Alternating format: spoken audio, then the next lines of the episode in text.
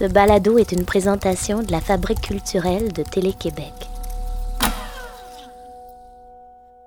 Moi, c'est comme comment je regarde la vie, c'est comme ça aussi. Je vois des petits polaroids de choses complètement immenses. Tu sais, je voyais à Buckingham une, mère là était était vraiment laide. C'était une madame là, une vieille madame poquée de la vie, qui avait pas d'hygiène, puis tu voyais son fils, il était magané, puis ces deux-là, ils étaient tout le temps ensemble. Je me rappelle, j'étais jeune, j'y regardais, puis j'étais là, aïe, ces gens-là, elle, est tout ce que lui a dans vie, puis lui est tout ce qu'elle elle a dans vie, puis ça m'a tout le temps heurté, toutes ces choses-là de la vie. Je voyais pas juste deux personnes laides, puis je m'excuse de dire laide, c'était juste parce que j'étais jeune, puis c'est les premiers mots qui venaient dans ma tête. C'était des gens, personne leur parlait, puis ils marchaient tout le temps dans Buckingham. Puis là, là, t'imagines-tu comme parler de ce lien-là, comment ça pourrait être riche puis intéressant parce qu'on voit jamais ça, j'ai jamais vu ça, j'en parle, j'ai la gorge qui serre, comme imagine être un humain puis vous êtes juste deux. La proxémie est l'étude des distances dans les relations interpersonnelles. C'est une notion de psychologie sociale qui s'intéresse à notre utilisation, à notre perception de l'espace dans nos relations, aux significations qui s'en dégagent. Je m'appelle Sophie Cadieux. Voici Proxémie. Donc, euh, j'étais à la Grande Bibliothèque, euh, dans l'auditorium de la Grande Bibliothèque, un 10 décembre 2012. Euh, j'étais là pour une soirée spéciale du festival Théâtre dans le cadre de l'année philo de la Grande Bibliothèque. Et c'était une soirée qui s'appelait La Mémoire. Et j'étais assise là comme spectatrice dans le noir. Puis là, Jasmine Catudal, la directrice de Théâtre, elle vient me voir, elle me tape sur l'épaule, puis elle me dit Marjolaine Beauchamp, elle, elle peut pas être là. Je dis Ah, OK. Elle dit Est-ce que tu peux lire son poème je fais quoi? OK, comme euh, maintenant, sur scène. Et là, j'ai comme dit OK. Fait que, fait elle, me donne trois feuilles, puis elle dit dans cinq minutes, je reviens te chercher. Là, je me lève, euh, je, monte sur scène, euh, on explique un peu la situation. Et là, je lis le poème de Marjolaine Beauchamp. Ça a vraiment été un moment très surprenant pour moi parce que j'ai découvert ce texte-là devant public, c'est sur le vif, et il m'a vraiment ému. Plus j'avançais dans le poème, plus, mon Dieu, il y avait comme une espèce de charge et, même le plaisir de dire les mots. Je découvrais la sonorité. Et, c'était vraiment une expérience très troublante parce que la lectrice curieuse que je suis découvrait une, une, une, auteure. Mais en même temps, la fille qui était sur scène, elle disait Sophie, OK, euh, je me parlais, j'étais le père papier, là, essaie de ne pas trop pleurer. Après coup, j'ai appris que, que, que Marjolaine euh, avait pas pu être là ce soir-là parce qu'elle était en train d'accoucher ou en tout cas, elle avait eu un, bébé euh, de façon prématurée. Et je disais, mon Dieu, quel, quel étrange moment de moi avoir à, porter son texte avec tant de fébrilité, puis elle était comme ailleurs en train de, vivre ça. Fait que, je sais pas, j'ai toujours eu ce, ce sentiment d'une certaine filiation étrange entre nous. Cette soirée-là à la Grande Bibliothèque, ça a été mon premier et seul contact avec Marjolaine Beauchamp. Jusqu'à aujourd'hui.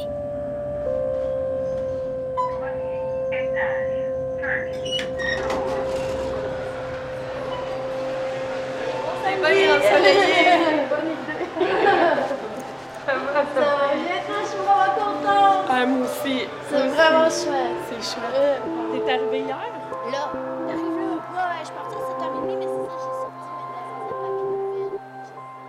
Je suis allée visiter Marjolaine en Outaouais, région où elle vit et travaille.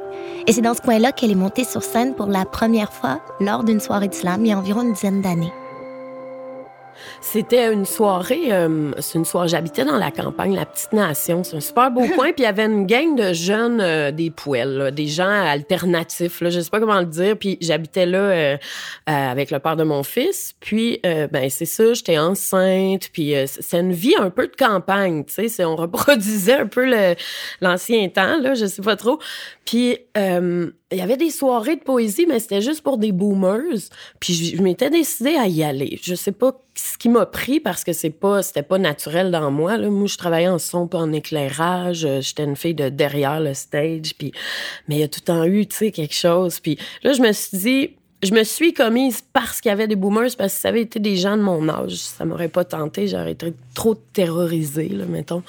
Puis, euh, fait que je me suis amené des lunettes de soleil, j'ai amené mon texte sur la liberté, puis j'étais allée lire ça, puis je pense que euh, il y a quelque chose, il y a une, espèce de fureur, une espèce de de, de, de, de, de, côté râpeux et tendre là, qui a été vu tout de suite par ces personnes-là. Puis là, il y avait un doute qui avait travaillé à Radio-Canada, puis là, il était dans la, la clique artistique ou, euh, tu sais, de la culture. Puis ça a vraiment commencé comme ça, tu sais. Puis j'étais tout le temps à tâtons, puis jamais vraiment certaine. Puis en fait, c'était vraiment les autres qui validaient que je pouvais continuer. Sinon, mon regard sur ce que je faisais, j'avais tellement pas de repères. Je faisais juste écrire. C'était un, tu sais, le souffle du mm. début, là, quand tu commences. La fille pas de filtre. C'est moi. La fille pas de corking d'un crack. C'est moi. La fille pas de filtre avec du vent dans la tête. 200 kilomètres. 200 000 à l'heure qui rêve dans le fond comme un gros moteur. Mais qu'est-ce qui tu sais, justement, dans, dans, dans ta, ta petite maison de la petite nation avec ta petite bédaine, tu sais, qu'est-ce qui te fait t'asseoir à ta table de cuisine puis écrire liberté? J'avais vraiment des choses à dire. Puis au début, tu sais, t'expérimentes l'expression artistique. Fait qu'au début, il y avait beaucoup de, de colère. Euh, mon ton, mon ton de performance, il était plus haut. Mon corps, il bougeait beaucoup. Tu sais, j'avais, j'avais à exulter ça avant d'habiter mon corps performatif, tu sais. Fait que je regarde cette personne-là, cette petite Marjo-là, dans ce temps-là, puis je la trouve belle. Tu sais, avant, j'avais un peu honte. Puis sais, je, trouvais que j'arrivais de nulle part. Puis, puis là, là, maintenant, je la regarde, puis je suis comme, ouais, t'as, toute cette adversité-là, puis t'as réussi à te rendre là, tu sais. Mm-hmm. à, faire, à faire, dans le fond, quelque chose qui te ressemble, à, devenir quelqu'un qui était à la fois, qui venait de quelque, quelque part, mais qui allait peut-être ailleurs aussi, mais avec tout ce bagage-là. Oui, puis tu sais, qui était de plus en plus, qui euh, revendiquait sa place. Euh, de moins en moins en s'excusant ou en, en faisant, tu sais, en faisant, ben, what you see is what you get. Puis c'est, tu sais, j'ai quelque chose à dire d'important moi aussi, là, tu sais. Mm-hmm. Mais il y avait pas, tu sais, des fois je me dis, est-ce qu'il y avait peut-être pas un côté provocateur intéressant pour toi aussi d'aller comme tu sais comme le chien dans le jeu de quai dans le sens de checkez-moi bien, là, vous êtes tout propre ce soir et euh, j'arrive. Est-ce que ça, ça te donnait du courage d'être si différente aussi, en quelque sorte? Ça m'a donné du courage, mais je te dirais que j'ai beaucoup, j'ai l'air beaucoup plus frondeuse que je le suis dans le sens que c'est des urgences que je, je, ressens à exprimer, mais elles sont pas tout le temps confortables à, à porter. Fait que je veux dire, j'ai l'air frondeuse des fois, mais je suis dévorée à l'intérieur, mais en même temps, je, je pense que ça peut être utile pour moi, mon parcours, puis pour d'autres aussi qui peuvent s'en inspirer. Puis je pense beaucoup à Richard Desjardins là-dedans.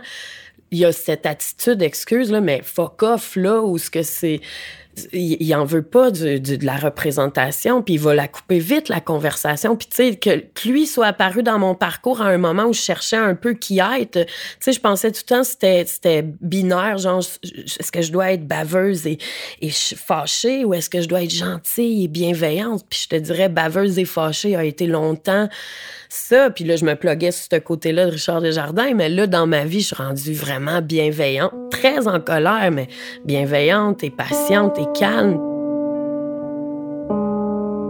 Lors d'un passage à Hall, Richard Desjardins voit Marjolaine lire un texte sur la BTB au dépanneur Sylvestre, un lieu de rassemblement communautaire et culturel. Là, c'est le coup de foudre. Ils deviennent tout de suite amis et partent en tournée en 2012. Marjolaine nommera sa fille Elsie, en hommage à la chanson du même titre sur l'album L'Existoire.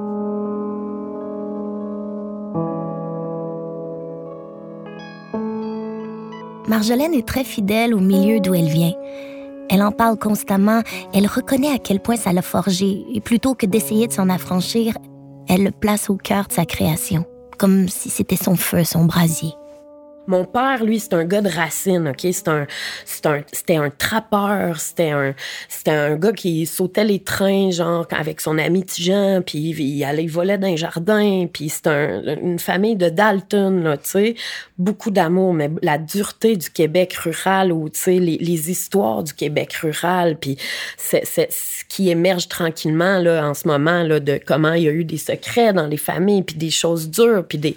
Fait que mon père, il vient de ça, mais sont tellement beaux, tu sais, les beaux chants, c'est ma famille de cœur, là, tu sais, les racines, le leg, mélanger les traditions, tu sais, on a des racines algonquines lointaines où, tu sais, mon père donne la bénédiction paternelle, mais il va la donner en, changeant le nom de Dieu ou, tu sais, il va, il va, il va freestyler quelque chose. Une année, ça va être super profond, l'autre année, ça va être faites-vous pas mal, je suis là, appelez-moi, non, non, non, on est à genoux à terre, ou, tu sais, c'est pas important. Puis c'est ce que je trouve beau, tu sais. Mon père est tout le temps saisi, tu sais. Il crousait ma mère, il a donné une queue de raton laveur. Ma mère était en centre d'accueil, elle a mis ça en dessous de son lit. Ça s'est mis à puer dans la chambre. C'était quoi ça? C'était un porte-bonheur de mon père, tu sais. Fait qu'il m'a légué ça. On a, grandi en canot, dans la forêt, on a on fait des feux, euh, c'est ça. Mais en même temps, c'est ça. Ma mère venait de Montréal, puis elle était euh, elle avait une autre force vivante aussi, très organique, mais tu sais, euh, elle, aimait la, vie sociale, elle aimait la culture, elle, elle, voulait sortir dans le monde, elle voulait être à part de loin, là, elle était en centre d'accueil, puis elle l'a eu rough, puis c'était une petite Moses, elle, faisait des fugues, puis un moment donné, là, ça, c'est une anecdote tellement drôle. Ma mère était en fugue, puis elle est à Montréal, puis elle rencontre les Hare Krishna, puis l'invite, puis tout, ben, elle s'est fait sacré doigt après une semaine parce qu'il était comme, non, elle n'est pas convertissable. Puis elle a comme bouffé, elle a, tu sais, elle a, elle a créché dans un lieu où, je sais pas, y avait comme des, des, religieux qui voulaient la convertir. Mais c'est ma mère, ça, On avait un, bonhomme à travailler au Gîte Ami, qui est un lieu pour les itinérants. Elle amenait Gilles, un schizophrène qui criait après la police corder du bois chez nous. Fait qu'elle a amené Gilles, corde... il cordait du bois, il s'accrape les police. Il n'y avait pas de police, mais il cordait du bois chez nous. C'était un paysage normal pour nous. Puis ça, ça nous a pas éduqués académique, académiquement, mais ça nous a formé le cœur complètement à c'est ça, à pas s'arrêter, tu sais, on n'est pas vertueux, on a plein de préjugés, puis tout encore aussi, mais je te dirais qu'on a une flexibilité, puis c'est ma mère qui m'a donné ça, puis le coffre à bricolage avec toutes les choses. Je pouvais faire ce que je voulais en bricolage. Puis elle m'inscrivait au show de talent à l'école. Puis là, je chantais du Félix Leclerc, du Jean Lapointe. Je savais même pas c'est qui Jean Lapointe. J'avais mon premier poème que j'ai récité sur un stage, c'était Le Vaisseau d'or. Je m'en mm. rappelle encore. Puis j'étais en troisième année. Puis c'est ma mère qui m'avait dit ça, Le Vaisseau d'or. Tu sais, je voyais qu'elle existait beaucoup à travers moi. Puis que elle voulait là, me léguer le maximum. Là, puis, puis je pense que je suis le résultat vraiment de ça. Là. Ouais. C'est le beau. Elle est belle, ma mère. Là. On se fait une brigade.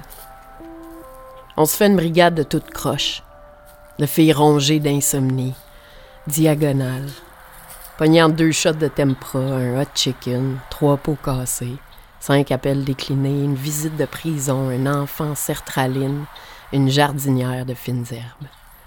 On se fait une brigade de connes, de folles, de putes, de salopes, de nymphètes, de milfs, de cougars, de malades mentales, de borderline, de maniaques.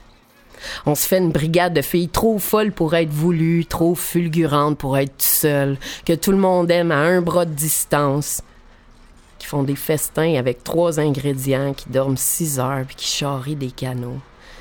Les filles de promesses tenues, crissement pas fiables mais si loyales. Les filles qui partent des feux en pleine pluie, les filles les cheveux lousses, ultraviolettes, autodidactes et irrévérencieuses. On se fait ça maintenant, puis on se reposera plus tard.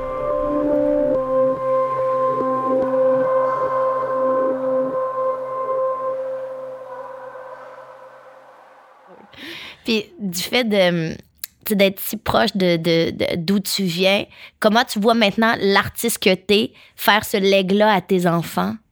Bien, premièrement, je la vois de façon pas aussi poétique qu'on on, espère qu'elle nous arrive, tu sais. Moi, mon fils, il y a deux semaines, je disais, Hey, Léo, tu sais quoi?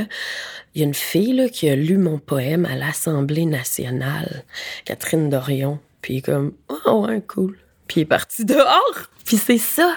Ouais. Mais, tu sais, quand il était bébé, il jouait à avec euh, un petit chariot. Puis là, lui, il disait pas « Bye bye, je m'en vais travailler ». Il a un « Bye bye, je m'en vais faire un spectacle ». Lui, dans sa tête, c'est ça qu'on fait quand on est adulte. Puis... Euh, ils me surprennent parce que je, je peux pas prévoir leur appréciation de la culture. Je peux leur donner tous les outils, je peux les féliciter quand quand je les vois faire des choses extraordinaires. Les deux, ils font de l'art thérapie. Il y a des livres partout dans la maison. Il y a trop de livres, là, c'est fou. Il y a comme des livres partout. Puis ça, c'est un genre de désordre que j'accepte, que je trouve très beau. Ma fille, c'est une bête de créativité. J'ai jamais vu ramasser son bordel, mais elle, elle va se lever le matin, puis elle va pas nécessairement me réveiller, elle va descendre en bobette, puis elle va sortir du carton, du feutre, des ciseaux, un porte-voix, euh, un costume, puis elle a un plan, puis puis ça, je trouve ça tellement beau, tu sais, l'autre fois, à peinturer le mur de la maison en avant, en pitchant de la peinture. Aurait fallu que je la chicane, mais en secret dans moi, je suis comme, yeah, trop cool! Puis je suis souvent partagée entre ça, là, tu sais, parce que je trouve que le monde que je leur offre, il est tellement rigide, puis il est tellement square, puis il est tellement, le, pas le monde que je leur offre, le monde dans lequel je les élève. Fait que je me dis. Dans lequel tu, tu les dois de, de, de, les voir évoluer en quelque sorte. Oui, puis je suis mandatée pour les formater un peu pour pas qu'ils vivent des enjeux d'adaptation trop difficiles, tu sais, pour pouvoir te révolter contre ce monde-là je pense la différence, c'est que je vais leur transmettre les outils pour, premièrement, l'épouser, puis après ça, puis ce qui, ce qui m'est pas arrivé, je pense. Mm. Puis ce qui a fait Mais ça, c'est déjà une, une, une, courroie de transmission de, de, de, quelque chose que, que toi, t'as appris. C'est ça. Puis je pense qu'ils économisent un temps fou avec ça, dans le sens qu'ils vont pouvoir être des humains qui ont un impact sur d'autres humains rapidement, tu sais. Puis je le vois, mon fils, il a mes enfants, ils ont une bienveillance c'est ma plus grande victoire, tu sais des fois, ils sont pas du monde, ils me lancent du sable, ils me donnent des coups de pied. Je veux dire, comme c'est super intense, là. Je veux dire, ils ont une, fulgurance, des fois, qui est insupportable, mais je les regarde être des humains, puis je les regarde avoir de la compassion, puis les larmes aux yeux quand il y a des choses qui arrivent, puis prêter leurs choses, puis prendre soin l'un de l'autre, puis avoir des considérations que des enfants de cet âge-là ont pas nécessairement. Il y a un des intervenants euh, dans la vie de Léo que je, que je nommerai pas, mais qui a des propos quand même un peu euh, discriminatoires, tu sais, une personne dans une périphérie grande, là, tu sais, dans les professionnels. Puis Léo, il est super tolérant avec, mais au début, il était comme ça, non, il fait des commentaires racistes, Puis là, après ça, tu sais, il a appris à comprendre pourquoi il faisait mm. ça, cette personne-là. Puis là, puis, tu sais, il, il est, moins en conflit avec, mais à un moment donné aussi, il prend place puis il refuse de chanter la chanson euh, si j'étais chinois j'aurais un chapeau comme ça puis il se fait euh, tu sais il se fait punir à cause de ça. Puis sa résistance puis je leur ai tout en dit à mes enfants si vous volez de la nourriture ou si vous défendez le racisme je ne vais jamais vous punir je trouve que c'est pas normal d'avoir faim. Puis tu sais je trouve que c'est pas normal de cautionner moralement, avec la petite morale quotidienne, le racisme. Puis, tu sais, euh, puis c'est en élevant des enfants antiracistes. Puis ma, ma fille, son père est pakistanais, tu sais. Je sais pas si elle va vivre des enjeux, mais je sais qu'elle va être capable de se défendre en maudit à, propos de ça.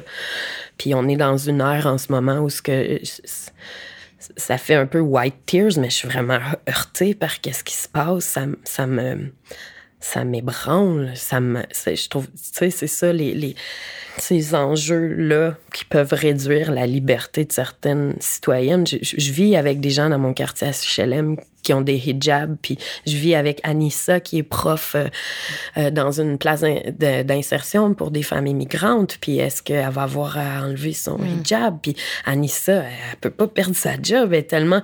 Fait que peu importe d'où ça vient, ça vient pas, ça vient pas de, de ces femmes-là. Puis juste là, je, mhm. ça marche pas. Ça vient pas d'elles. Peu importe laquelle vertu puis quelle morale, tu sais. Léo Ferré il disait, ce qui est embêtant avec la morale, c'est que c'est toujours celle des autres. c'est vrai. Mhm. C'est vrai, ça. Petit oiseau, Saute pas. Maman est là. T'étais pressé, hein? Reste. Il y a plein de belles choses. Vite de même, je pourrais pas les nommer. Vite de même, je peux juste brailler puis irriter les infirmières. Le protocole social continue. Même dans les unités néonatales, même dans les funérailles. Il faut avoir peur avec style. Il faut être dévasté dans le bon angle. Mes docteurs préférés avaient un voile. Elles avaient la compassion du Moyen-Orient, de l'Afrique du Nord. Ces endroits d'où on nommait volontairement de parler de leur lumière. Dans les dents chartes de PQ de marde. Leur voile, c'était la plus belle chose de toute la pouponnière. Leur sourire et leur intelligence. J'en aurais voulu un pour draper humblement ma douleur pas propre, ma détresse de BS, mon impuissance de mère, pendant que plein de madames faisaient du cardio poussette et parlaient de débarbouillette, je ratais même mon bébé. Comme il y a cette filiation-là avec le réel, est-ce que, est-ce que pour toi, des fois, c'est fatigant de. Tu sais, comme là, on t'invite à parler de ce que tu fais, de ton artiste. Mais on te parle de ta famille, on te parle de tes enfants. Comme si, ultimement, souvent, tu sais, la féminité ou le travail artistique féminin est intimement lié à l'intime. Mm-hmm. Comme si euh, tu voudrais parler d'une danseuse à Castleman, mais je vais te dire, toi, tu dois en connaître dans ton parcours, ou de devoir parler de, de, de, d'où ça vient, ou de ta fatigue, ou de, de ton anxiété, comme si ça, cette intimité-là, obligatoirement définissait ce que tu faisais. Euh, en fait, c'est fatigant quand je comprends l'intention de la personne. Parce que des fois, c'est juste dans le but d'essayer de, faire le contour, tu sais. Puis ça, je le comprends quand ça se passe. Par contre, quand c'est de la paresse intellectuelle ou quand c'est de la facilité, ça, ça, je trouve que ça commence à me taper ses nerfs. Puis je pense qu'on échappe un, un, morceau tellement important de, de ce qu'on pourrait parler de, tu sais, au lieu de, de ça. Mais en même temps, en revendiquant, tu sais, que, que tout peut, peut se dire sur... Je, pense que ça prend un balance, cette espèce d'air de, de télé-réalité ou cette espèce de réel qui est mis là, mais c'est même pas du vrai réel. C'est un, c'est un réel un peu euh, plastique ou c'est un fait que je pense que ça prend une voix qui parle qui témoigne du réel avec tous ses paramètres qui est très moins sexy ou je sais pas comment le dire puis qui a le même poids la même visibilité publique que cette espèce de réel là qui qui est pas réel dans le fond tu sais on dit qu'on n'aime pas l'écriture de l'intime on dit qu'on n'aime pas les les euh, ben on dit pas ça mais les gens sont comme wow puis ta ta ta mais dans le fond ils se gavent de ça de l'intimité mais c'est pas nécessairement de la vraie intimité fait tu sais.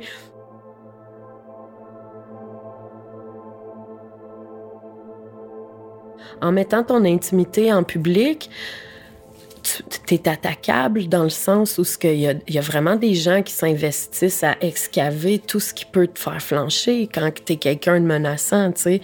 Mettons, moi, je dis quelque chose, puis Richard Martineau, il pick up là-dessus, là. Ben, il, va m'arriver d'avoir des messengers où des gens veulent me violer, puis je, je fais même pas une extrapolation. Je te mm-hmm. parle d'une progression réaliste.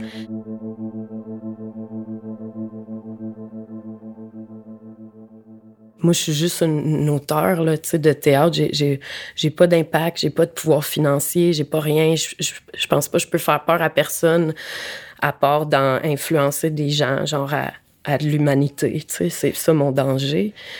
Puis en même temps, ben ça nous met tout en danger. Fait que je pense qu'il faut prendre parole. Faut, je pense qu'il faut réclamer cette place-là, parler des choses approximatives, parler de nos laideurs, parler de nos il faut devancer ces gens-là qui vont s'investir à peut-être le faire aussi si on dérange, tu sais. Puis c'est le pari à faire. Puis on parle de mes enfants, on parle de tout ça. Eux autres aussi, ils vont, ils vont comme hériter de tout ça, de tout ce que j'ai fait, puis les textes où je questionne ma maternité. Puis peut-être quelqu'un va m'attaquer un jour, tu sais, j'en parle là, peut-être je, je mets la table pour ça, mais mm-hmm. en même temps, c'est ça, c'est ça. Je, pense que tu peux juste te blinder en te trempant. Mm. C'est comme ça que je suis devenue l'humaine que je suis. C'est que je, je, pense pas il y a très peu de combats que j'ai pas menés, là. Je veux dire, ça. Been to hell and back, là, tu sais. Comme la toune d'Eminem, là, euh, No Love, là, mm. tu sais. C'est comme. C'est ça C'était Marjolaine Beauchamp dans Proximi, un balado de la Fabrique culturelle de Télé-Québec. Musique originale Rosie Vallant, recherchiste Charlotte Nadeau, prise de son studio Mathieu Bourque et Jonathan Denis, technicienne de production Nadine Deschamps, une réalisation de Julien Morissette. Abonnez-vous à Proximi sur Apple, SoundCloud ou sur le répertoire de balado de votre choix pour découvrir les épisodes mettant en vedette Joséphine Bacon, Dina Gilbert, Dominique Pétrin et Charlotte Cardin. Je m'appelle Sophie Cadieux.